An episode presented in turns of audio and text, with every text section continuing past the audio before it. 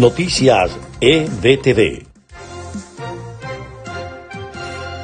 Este es el resumen de noticias del podcast de EBTV de este miércoles 8 de julio. Les estaremos acompañando Carlos Acosta y quien les habla María Gabriela Rondón. Comenzamos. Esquemas en los que eran partícipes Raúl Gorrín y Alejandro Andrade estarían vinculados a la incautación de vehículos que irían a dar a mano de personeros del régimen de Maduro en Venezuela. John Tobón, agente especial adjunto al cargo, ofreció detalles de este importante golpe a los intereses de Maduro. Y durante la vigésima reunión del Consejo Presidencial Andino, el primer mandatario de Venezuela, Juan Guaidó, asumió la reincorporación de su país a la comunidad andina de naciones de forma progresiva. España no avalará farsa electoral en Venezuela. La ministra de Asuntos Exteriores, Arancha González Laya, ha sostenido que los comicios parlamentarios previstos para diciembre deben ser democráticos o de lo contrario no podrán ser considerados como legítimos por la comunidad internacional. Y la Organización Mundial de la Salud informó que los casos globales de COVID-19 se situaron este miércoles en 11.6 millones, más de la mitad de ellos en América, que en las últimas horas superó la barrera de los 6 millones de contagios.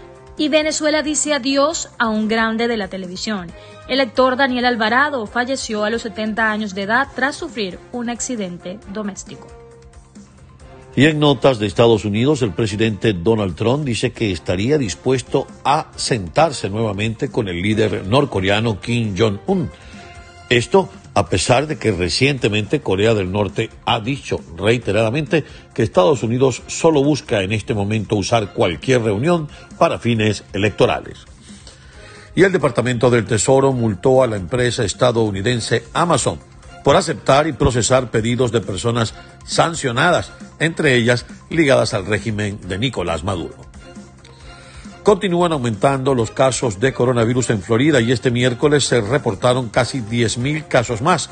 El Departamento de Salud reportó en su informe que los casos de coronavirus aumentaron a 223.783 entre residentes del estado y de otras partes. En total, se presentaron 9.989 nuevos contagios en las últimas 24 horas.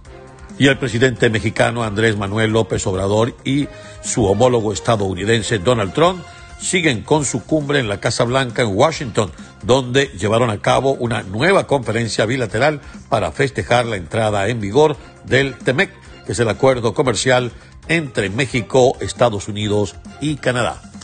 Hasta aquí este compacto informativo de noticias EBTV en podcast. Continúen conectados a la plataforma de EBTV en todas sus expresiones. Noticias EBTV.